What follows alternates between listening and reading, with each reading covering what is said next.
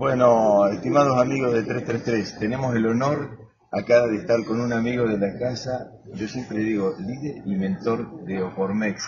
Yo sé que es trabajo en equipo el que hacen, pero es un trabajo en equipo muy bueno con, con todo tu liderazgo, Liberto.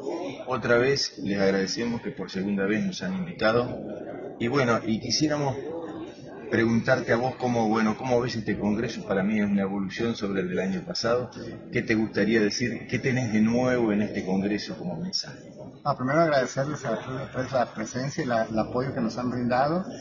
Y, bueno, eh, según este congreso, si lo ves un poquito de frente, espero que sea para mejor. Para mejor, por supuesto.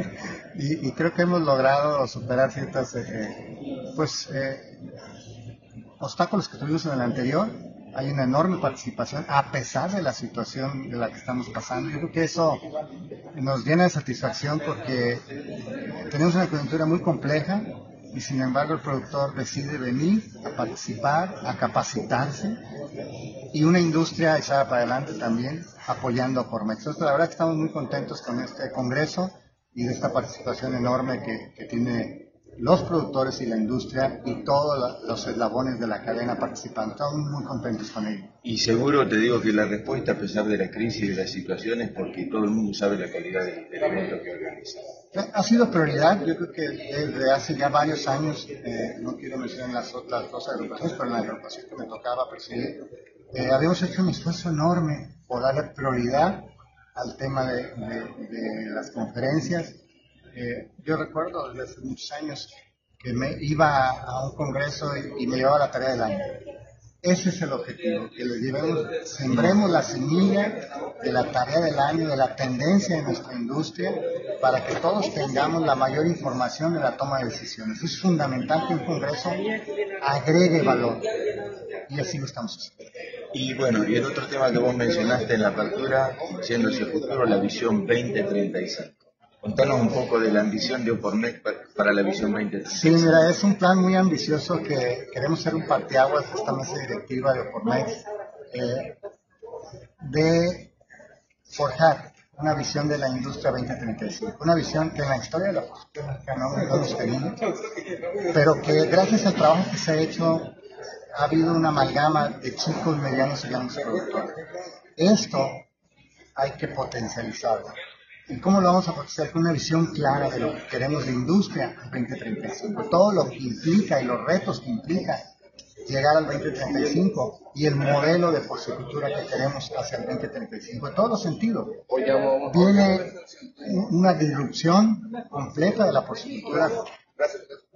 Sabemos todo el tema geopolítico, de comercio, el tema que viene a tomar una enorme relevancia para la sustentabilidad una sustentabilidad que la industria porcina mexicana la ha, digamos, dimensionado más.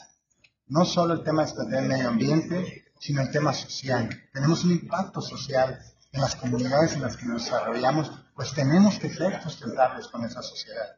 Tenemos que ser sustentables económicamente, porque no se trata nada más de de, gastar dinero, sino invertir dinero y que tenga un retorno hacia el productor. Entonces tiene que ser sustentable también en la parte económica. es un concepto más amplio de la sustentabilidad que creo que las empresas líderes en México no, lo traemos ya eh, muy, muy metido en nuestro, en nuestro cerebro y que espero que sea en el ADN de la porcicultura mexicana, que ese es el objetivo.